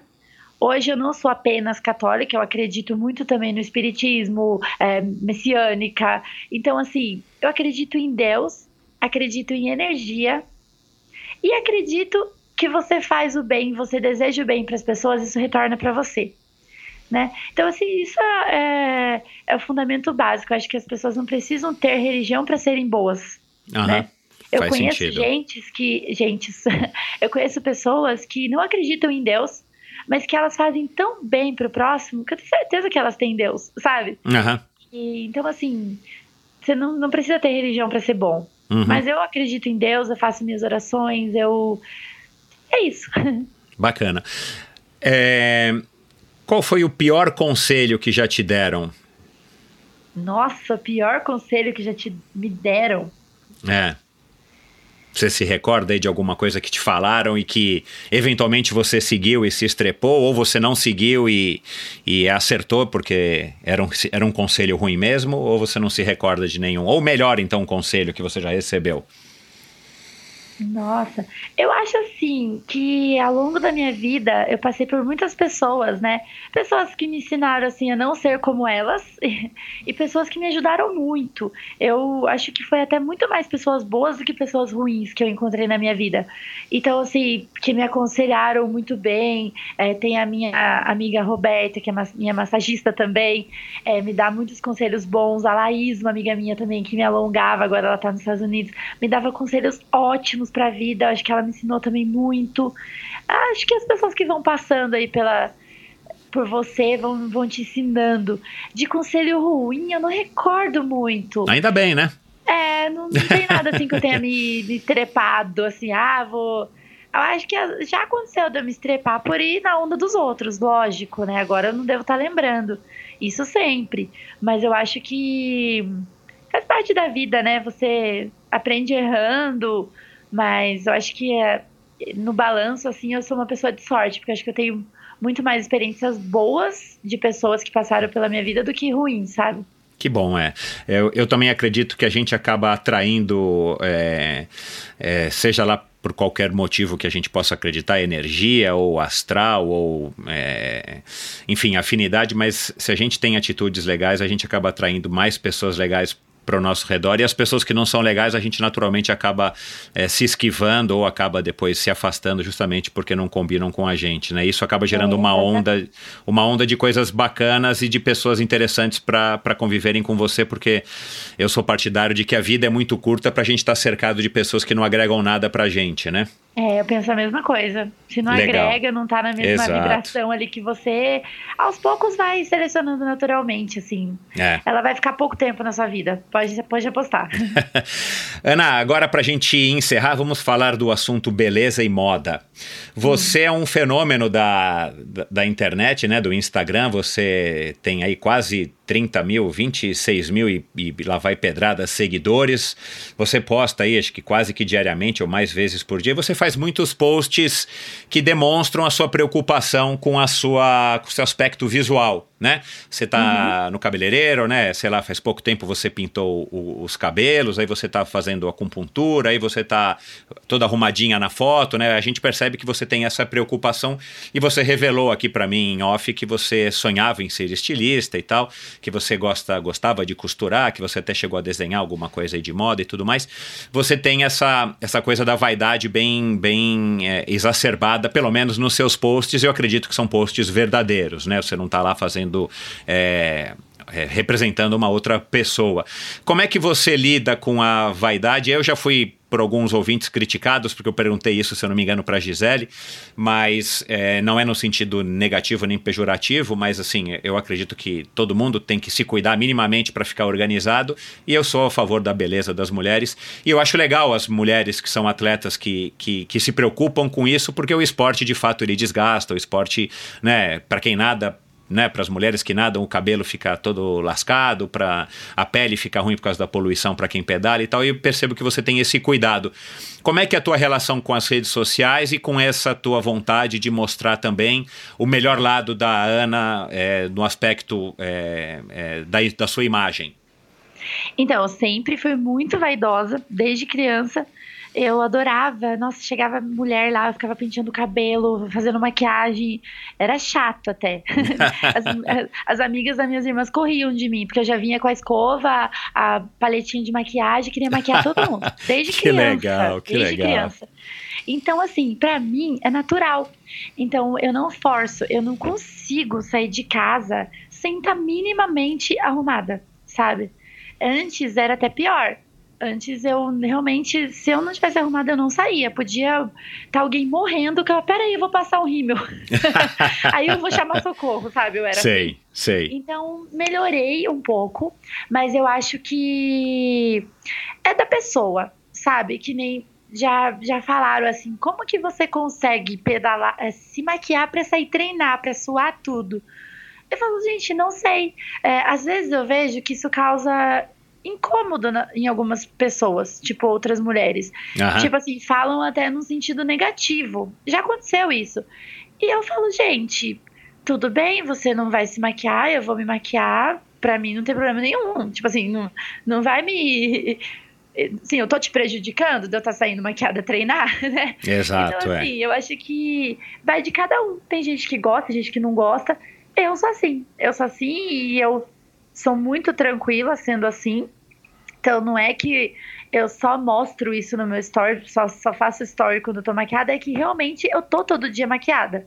Aham. Uhum. Eu aí fala, ai, mas você não gosta de você mesma? Gosto, só que eu me acho muito mais bonita maquiada. Uhum. E eu gosto de sair assim. E eu não tenho problema nenhum com quem eu sou, né? Mas eu gosto de ser a minha melhor versão. Exato, né? eu exato. Que, é, eu gosto de cuidar do meu cabelo, eu sou libriana, né? E o libriano, assim, não sei se você acredita muito nesse negócio de signo. Eu sou mas... libriano, vamos ver. Vamos, meu cabelo é não é tão também. bonito quanto o, o teu, libri... mas vamos lá o que você vai falar. o libriano, ele tem isso, de querer as coisas mais bonito, não para os outros, para ele. Tipo, eu me arrumo para mim, sabe? Eu não consigo me olhar no espelho toda desleixada. Entendi. Então não é pra impressionar as pessoas, é pra mim mesmo que eu me arrumo. Uhum. É, Então é isso, às vezes eu acordo, eu falo, nossa, eu não quero ficar me olhando descabelada, eu me arrumo pra ficar em casa, muitas Uhum. vezes. Uhum. A não ser que tenha treinado, sei lá, 200 quilômetros, aí nem eu consigo fazer. Mas as meninas até brincam, falam, gente, eu tô, eu tô pregada, a gente correu etapa e tá eu fazendo escova lá de noite, pro outro dia largar e suar Que legal, cara, que Sou legal. assim, sou assim. E questão de postar também. Desde a época do Orkut, eu postava foto todo dia, fazia vídeo. Você É, curte? Desde quando não existia blogueiros, né? Ninguém ganhava vida com isso. Eu não ganho a vida com isso, sendo blogueira. Aham. Né? Eu ganho a vida ganhando corrida. E, mas eu gosto, é uma coisa que é natural pra mim, assim, também. Não é forçado. Só que às vezes também não tô afim, não faço, sabe? Não- Aham. Não, não, não tenho obrigação de fazer, né? Eu faço porque eu gosto mesmo. Gosto de estar mostrando o que eu tô fazendo, gosto de conversar com a galera. Encontro as pessoas na rua, paro o treino, às vezes fico batendo papo, não tenho problema com isso. Quem me conhece já sabe, né? Não forço, não forço simpatia. Entendi. E você é quem toma conta das tuas redes sociais ou a equipe memorial tem algum tipo de assessoria que, claro, não todos os posts, mas te dá um dá a vocês um briefing do que vocês devem postar, como vocês devem se comportar? Porque é, É, uma não. parte importante, né? Assim, Sim, você tem quase 30 mil seguidores, puxa vida, é, não tô desmerecendo, mas pô, para um, pra um ciclista, qualquer ciclista, homem ou mulher, cara, é uma quantidade boa, né? Não é um esporte que tá todo dia no Jornal Nacional, no esporte espetacular, né? E, e eu acho super legal, porque e aí essa já é a pergunta que eu quero fazer. E as pessoas interagem muito com você, principalmente com relação a essa história da, dos looks, do visual, do cabelo, da unha, da, da- enfim, é, do aspecto estético, elas interagem, as meninas ou os homens te elogiam, te perguntam, enfim. É, perguntam bastante. Perguntam bastante, é, principalmente de protetor solar, de cuidados com o cabelo. Só que eu respondo muito em off. Eu ainda não fiz vídeos falando sobre. Eu respondo quem me pergunta. Até esses dias, uma, umas, umas cinco ou seis meninas falaram: Ah, você podia fazer um vídeo, porque às vezes a dúvida de um é a dúvida de 50 que tem vergonha de te perguntar. muitas vezes, Exato, né? é. é. Então, até tô pensando em fazer alguma coisa nesse sentido. Uhum. Mas eu não quero fugir muito também do meu do meu estilo de vida que é treinar, né? Mas eu acredito que as duas coisas andam juntas. Eu recebo perguntas, elogios, é, é de ah, você sempre tá bonitinha, sempre tá com a unha pintadinha, sempre tá maquiada. Assim como eu recebo aquelas indiretas. Um dia, um dia um seguidor mandou assim. Nossa, você nem. Eu acho que você só enrola, hein? Porque você tá sempre maquiada, nem borra. Eu falei, ah, eu só enrolo. Eu brinco assim, "Ih, eu só enrolo, nem treinar o treino direito. Agora. Assim, tem de tudo no Instagram, tem de tudo. Tem de tudo. É, a gente, enfim, eu, eu só posto coisas do, do, do, do endorfina é, no meu Instagram pessoal, não posto nada a meu respeito, não, enfim, não tenho motivação para isso. Mas assim, a hora que a gente começa a postar, e eu tô agora recentemente com 10 mil seguidores, é, você, enfim, né? Você acaba se tornando uma pessoa pública dentro do seu, do seu nichinho ali, né? Mas é, você realmente vai ouvir todo tipo de comentário, de, enfim, no meu caso é crítica, sugestão, é, e aí vai, né? Então assim, a gente É. tem que tá, a gente tem que estar aberto para isso e essa é a democracia das redes sociais que algumas pessoas não sabem usar ou não entenderam ainda como é que funciona, né? É, eu entendo e me coloco no lugar das outras pessoas. Nem todo mundo sabe o que é o ciclismo, nem todo mundo. Tem muita gente que tá chegando agora, então eu tenho paciência, eu respondo sempre que dá, né? Às vezes também pega uma semana aí de viagem e acumula tudo e fica muita gente sem resposta. Mas eu tento sempre levar na esportiva, sabe? Até mesmo críticas ou. Eu, eu não tenho, assim, nenhum hater, ninguém que me odeia e fica lá xingando tudo que eu posto. Mas, assim, sempre tem, né? Uma pessoa que às vezes não entende o que você tá fazendo. Às vezes eu faço um story sem as mãos do guidão. Meu Deus, você tá louca, não faz isso. Mas é que às vezes uma pessoa não consegue tirar a mão do guidão. Eu consigo fazer isso com segurança, Uhum. né? Então, é, varia muito de pessoa para pessoa. Tem que saber relevar, tem que levar na esportiva, entender o lado do outro também. Claro, né? sem dúvida. Bom, para terminar, Ana, é, o que que te faz acordar cedo todo dia e subir na bicicleta? Assim, o que que é o- a tua principal motivação hoje nessa atual fase da tua vida aí, 31 anos, né? 30 anos é uma idade que acaba sendo um marco aí, um dos primeiros marcos aí da, da mulher, né? Primeiro os 15, depois os... Eu acredito que depois os, os 30, né? Porque dá a impressão que você já tá naquela coisa tipo, ah, eu tô ficando velho e tal. E eu hoje com 50, eu sei que com com 30 é uma maravilha, a gente não tá nem perto de ficar velho, mas ao mesmo tempo você não tem mais os 20 que você já teve um dia. Exato. É, como é que você está encarando isso com relação à tua profissão e o que, que, te, que, que te faz querer acordar cedo, subir na bicicleta e, e como é que você usou o termo lá que você falou que é para é, esqueci agora, você falou algum termo engraçado para chegar em casa morto. É, empenado. Empenado, é, e, se, e se empenar, se não todo dia, quase todo dia. É, eu acredito assim que eu ainda tenho essa motivação de vencer provas, de é, tem alguns objetivos que eu ainda não alcancei, que eu quero alcançar. Então, isso ainda me motiva muito. Mas esses dias eu senti uma. Eu não sei explicar, mas sabe quando bate o um negócio assim e fala, gente, o que, que eu tô fazendo pelas pessoas? Sabe? Uhum. Falei, tudo bem, eu recebo muitas mensagens de pessoas que falam que vê os meus stories se é, motiva elas. Às vezes não ia sair treinar, olhou eu lá na estrada, é, saiu treinar. Eu recebo várias mensagens assim legais que te motivam a continuar, a seguir em frente, mesmo às vezes quando bate aquela dificuldade, aquele dia ruim. Então eu acho que eu até costumo falar que não é só só eu que motivo essas pessoas, elas me motivam também.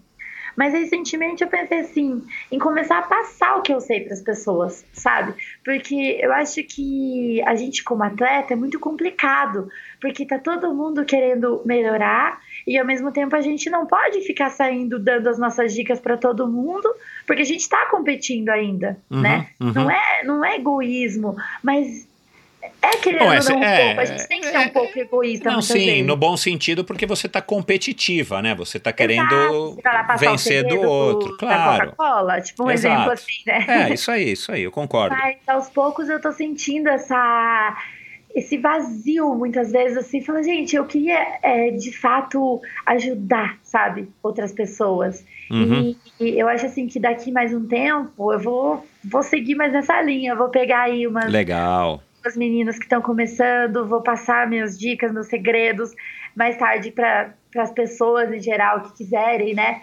Eu vou começar a ensinar um ou outro aí. E eu acho que é legal, eu quero que tenha outra Ana por aí, sabe? Claro, claro. Tem vários, assim, talentos aí promissores. E eu não quero que elas passem pelo que eu passei, de ficar muito tempo lá no interior do mundo, sem informação. Uhum. Eu acho que se tivesse alguém que tivesse me direcionado no caminho, já com 17 anos, eu teria ido para um nível além, que nos testes, assim, os meus números são de atleta profissional de fora, assim, é, são bons. Só que não é, basta só seus números serem bons. Existe todo um caminho é. e um momento para aquilo, momento certo de você aprender para você ser um campeão mundial, talvez, entende? Então, eu quero que tenha uma campeã mundial aqui do Brasil, sabe? Uhum. Já já eu vou seguir nessa linha aí, mas eu ainda tenho umas provas aí para ganhar, uns objetivos e vou focar 100% nisso. Mas já pensando em passar meu conhecimento Excelente. Aí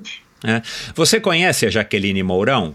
Conheço, eu era fã dela, tipo assim. Então, eu, porque ela teve um eu... projeto, né, durante muitos anos, inclusive o Cocuzzi é, é, passou pelo projeto, a própria Raíza Goulão. Eu Sim. acho que era legal você bater um papo com ela para trocar experiências de, enfim, como é que ela viabilizou, como é que era, como é que foi, porque, é, enfim, minimamente você ganha aí um pouco de experiência, você troca é, experiências com a, com a Jaque. E, e, pode ser uma coisa legal, né? Não acho que exista nada, nada parecido com o que a Jaque fez no ciclismo de, de pista, ciclismo de estrada, quer dizer. Não mesmo. Né? Uhum. Então isso pode ser uma coisa legal justamente e, eventualmente até focado mais nas mulheres, enfim, né? Eu sou super favorável é, desses projetos que desenvolvem o ciclismo feminino, como é o caso da, da Gisélia lá na Lulu 5, porque, cara, quando eu comecei a pedalar faz uns 35 anos, cara, eu ia pra USP treinar, tinha quatro pessoas, mulheres, pedalando. É, Quatro, era, eram todas. A era muito baixa. É, aparecia de vez em quando uma outra ciclista, Carcerone, tinha uma outra moça lá.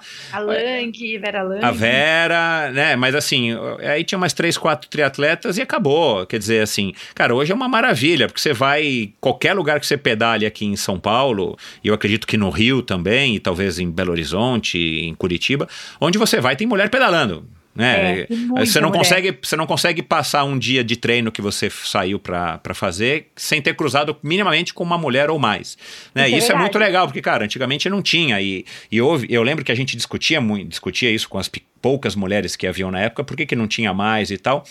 Mas, enfim, é, hoje é muito legal. E a gente quer ver cada. Os homens querem ver cada vez mais mulheres, por que não?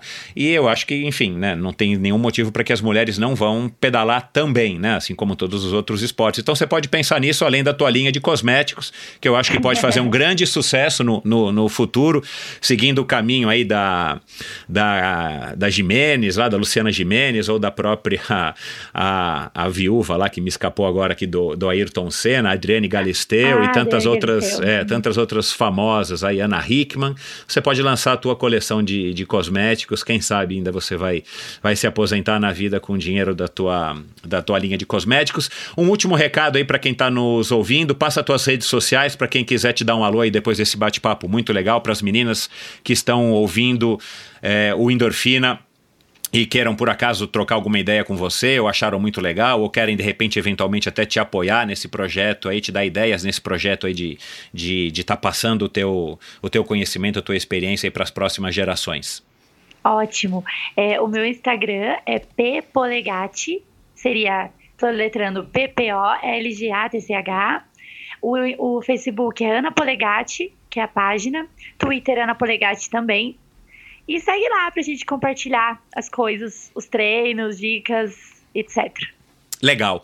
Ana, muito obrigado. Obrigado por ter dedicado esse tempo que eu sei que, né, pela, dificuldade que a gente teve em conseguir marcar, você treina pra caramba e. e- É, eu fico o dia inteiro às vezes na estrada e agora ainda a academia, viagem, nossa, tá, tá complicado. Não, mas é isso aí. Você tem é, energia para isso, aproveite e, e tem talento e, e tomara que você consiga realizar todos os teus, os teus sonhos no esporte. E é isso. Muito obrigado. Um bom restinho aí de dia para você e a gente se fala. Eu que agradeço a você pelo convite, a todos que estão assistindo. Bons treinos e, e a todos e um ótimo ano aí pra gente. Bacana. É isso, pessoal. Mais um episódio com a Ana Paula Polegatti, uma pessoa fabulosa, como vocês puderam perceber. A gente mencionou aqui várias pessoas que já passaram pelo Endorfina, além de todos os grandes ciclistas brasileiros, ou quase todos. Não vou ser injusto, ainda tem alguns que estão para chegar e o próprio Gideone Monteiro estou marcando aqui com ele. Mas enfim, grande parte, aí, pelo menos, dos, dos dinossauros do ciclismo já passaram por aqui. A Marcela Toldi recentemente, a Gisele Gasparotto, um episódio que foi um dos líderes de audiência com a doutora Fernanda Lima e Patrícia Campos, que assistem aí a, a Paula Polegatti e a equipe da Memorial, Memorial Girls, e a própria Jaqueline Mourão. Então vai lá, ouça, você acha o- os episódios do Endorfina Podcast no Spotify, no Google Podcasts, Apple Podcasts. Assine ou siga gratuitamente, você recebe toda quinta-feira um episódio novo e dá um alô nas redes sociais da Paula, da Ana Paula Polegatti. Eu vou colocar todos os links no post do episódio de hoje. Diga lá pra ela se você gostou, se você não gostou, o que, que você achou. É, é, troca uma, uma figurinha com ela que ela com certeza vai ficar contente e vai responder a todos vocês. Muito obrigado. Semana que vem mais um episódio fabuloso do Endorfina e até a semana que vem. Valeu, tchau. Esse episódio foi um oferecimento da Probiótica, que tem a linha mais completa de suplementos para o seu esporte de endurance, entre eles a linha Carbap, que oferece desde os gels que são famosos, o carro-chefe da, da Probiótica, com o gel Black, que vem com cafeína, é, o Carbap em pó, ou o Carbap 4x1, ou o Carbap Energy Beat, e agora, mais recentemente, o Carbap Gum, que são as gomas de Carbap. Acesse Probiótica Oficial no Instagram e conheça e compre todos os produtos da Probiótica, ainda mais em tempos de Covid, no site loja.probiotica.com.br. E esse episódio também foi um oferecimento da Supacas. A Supacas é uma marca que traz desde 2010 mais cor e mais casualidade para o mundo do ciclismo, com as suas famosas fitas de guidão super coloridas e de uma textura e de uma de um grip super legal. São fitas de guidão que eu venho usando aí já faz quase oito meses. São produtos excelentíssimos e não sou eu que estou avalizando somente, mas grandes atletas como Peter Sagan e o grandíssimo Christoph Saucer no mountain bike, o suíço que usa e aprova tanto as manoplas quanto as meias, quanto as fitas de guidão e as luvas da Supacas. Você encontra todos os produtos da Supacas no site ultracicle.com.br. Lá também você conhece todos os lojistas que revendem Supacas pelo Brasil. E uma promoção exclusiva vai lá, compra você ouvinte do Endorfina. Você consegue comprar produtos da Supacas com frete gratuito. Basta você colocar a palavra endorfina no campo de cupom antes de fazer o checkout. E você que mora no Brasil tem frete gratuito para compras acima de 100 reais. Essa promoção é válida por tempo limitado, então vai lá e corre. E por fim, esse episódio também é um oferecimento da Seven Sherpas, o novo patrocinador do Endorfina Podcast. Seven Sherpas, do meu amigo Christian Kittler, que tem como lema explorar o mundo praticando esportes. A Seven Sherpas é uma empresa com sede na Califórnia especializada em experiências esportivas nos destinos mais top do mundo com roteiros exclusivos desenhados por experts em viagens e esportes. Além do calendário de viagens pré-agendadas, a Seven Sherpas tem como grande diferencial viagens customizadas para você e sua família ou grupo de amigos. Outro serviço da Seven Sherpas são os Day Rides. Seven Sherpas tem guias locais espalhados por mais de 30 cidades no mundo que podem levar você para pedalar nas melhores rotas. Você pode estar em viagem a trabalho ou com a família e ainda pode encaixar aquele pedal pela manhã antes dos compromissos. Para saber mais, visite sevensherpas.com, o seven, o, o sete Sherpas, né, é numeral, ou no Instagram, mesma coisa, Seven Sherpas, o 7 é numeral. Vai lá! Obrigado por ouvir esse episódio do Endorfina. Acesse o endorfinabr.com, vá no post do episódio de hoje para conhecer um pouco mais sobre o meu convidado e alguns assuntos abordados em nossa conversa. Lá você ainda encontra todos os episódios do Endorfina. Siga o Endorfina BR no Instagram e confira imagens inéditas e inusitadas dos meus convidados. Participe enviando comentários e sugestões. Se você curtiu, colabore assinando o Endorfina no seu agregador de podcasts preferido e compartilhando com seus amigos.